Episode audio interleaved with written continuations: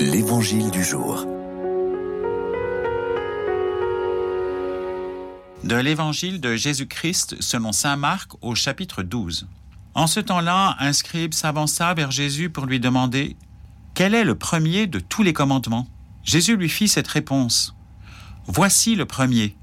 Écoute Israël, le Seigneur notre Dieu est l'unique Seigneur. Tu aimeras le Seigneur ton Dieu de tout ton cœur, de toute ton âme, de tout ton esprit et de toute ta force. Et voici le second. Tu aimeras ton prochain comme toi-même. Il n'y a pas de commandement plus grand que cela. Le scribe reprit. Fort bien, maître, tu as dit vrai.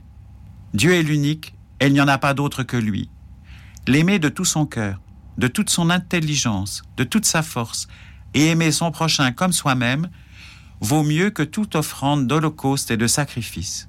Jésus, voyant qu'il avait fait une remarque judicieuse, lui dit, Tu n'es pas loin du royaume de Dieu. Et personne n'osait plus l'interroger. À quelques semaines ou à quelques jours de sa passion, Jésus circule encore librement dans le temple de Jérusalem. Plusieurs controverses occupent ces chapitres au cours desquels le Seigneur est constamment mis sur la sellette par les autorités religieuses. Ici, le récit fait une pause le scribe qui s'avance a été convaincu par la dernière réponse de Jésus aux Sadducéens.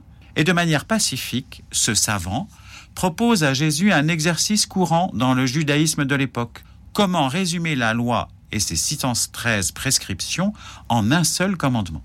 Jésus se prête au jeu et livre son commandement en deux volets.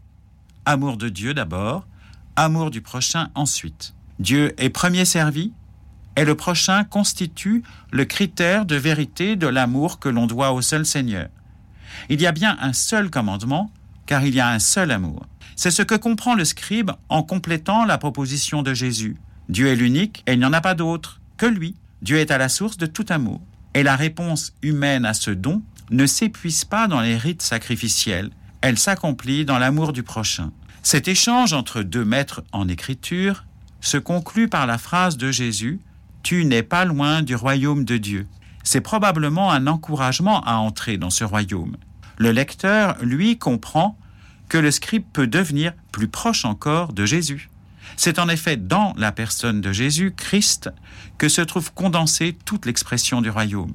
En lui, l'amour de Dieu, son Père, et l'amour à l'égard de tous les hommes, ses frères, est pleinement réalisé et cela sera signifié dans quelques semaines ou dans quelques jours lors de la Passion.